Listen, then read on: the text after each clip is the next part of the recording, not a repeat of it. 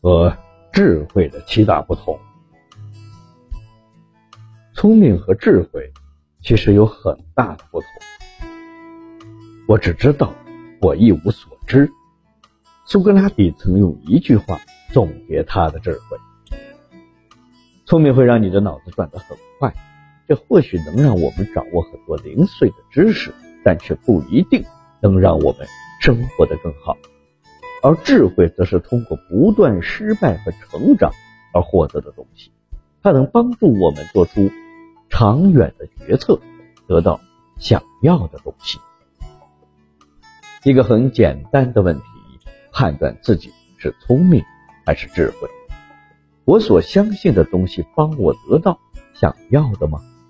能帮助我变得更幸福吗？如果答案是否定的，那不妨改变自己的思维方式，让自己获得更多的智慧。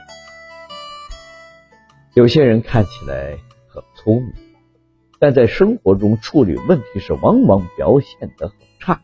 在足够长的时间尺度上，经验和努力工作的重要性往往胜过智力，而且经验和努力工作可以教会你智慧。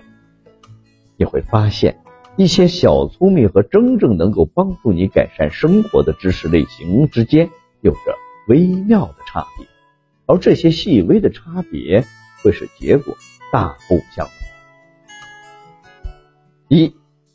跨学科思考的能力，聪明的人对他们的领域或专业水平非常了解，而智慧的人会从各种各样的资源中吸取知识，他们很多东西都知道一些，这让他们在与比自己聪明的多的人打交道的时候能占上风。查理芒格谈到，他非常喜欢在谈判中灭掉那些智商比他高得多的人。他们看不到自己思维中的盲点，因为他们只擅长一个领域。很多专业领域的重大发现是一些门外汉研究出来的。为什么会这样？因为他们的思维不那么死板。一旦你成为某一领域的专家了，改变自己的想法就会变得困难。因为如果你改变了自己的想法，也可能因此毁掉了自己的专业度。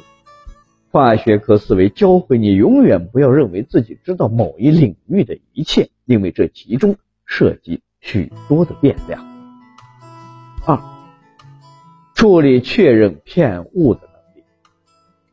确认偏误是一种思维倾向，指的是人们倾向于相信自己已经相信的东西，而忽视那些与你已有信念相矛盾的证据。确认偏误的。有趣之处在于，我们之前都听说过这个词儿，但是我们只会把确认偏误的帽子扣在与我们意见不一致的人头上，而不是我们自己。智慧的人明白，与自己的确认偏误做斗争是一场多么艰苦的战斗。我们都不是桌椅板凳，都有自己的思想，都不是绝对理智，但我们都认为我们是理智。我们都认为我们的世界观是正确。你可能认为更聪明会帮助你对抗确认偏误，但实际上这让他变得更加困难。高智商的人可以创造更复杂的理由来证明他们的偏见。对于你来讲，如果你想变得聪明，就要弄清楚你的偏见和信念体系是否在帮助。如果你相信的东西不能帮助你得到你想要的结果，也许。你应该改变它。三，看清现实的能力。这一点上面，那一点的人生，许多聪明的人都有一个主要的缺点，那就是认为他们能解决世界上所有的问题。这种乌托邦式的思维方法解释现实的残酷方如人性、激励、代理问题等等。你会看到一些相当聪明的人做出的决策得到了。适得其反的效果，为什么会这样呢？因为他们的理想主义使他们对现实世界视而不见。聪明和理想主义的人经常使用“应该”这个词，他们谈论事物应该是什么样子，描述世界应该如何运作。而智者试图理解事物的本质。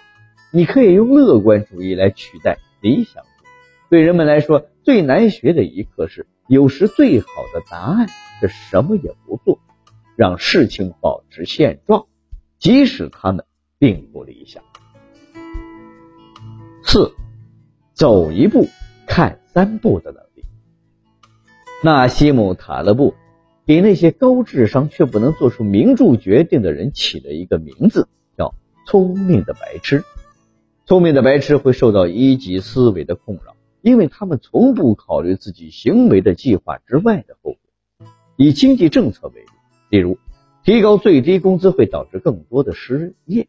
托马斯·索维尔对此有一句名言：“提高最低工资并不能保证所有人的工资都能得到支付。关键不是每次什么都不做，而是要仔细考虑你的决定的潜在后果。”明智的人理解决策的内在联系，决策的结果永远不会在真空中产生。这些系统规模越大，联系越紧密，就越有可能产生看不到的、意想不到的结果。我们都知道，下棋的时候要走一步看三步，做决策也是一样，要看到你采取行动的后续结果。五。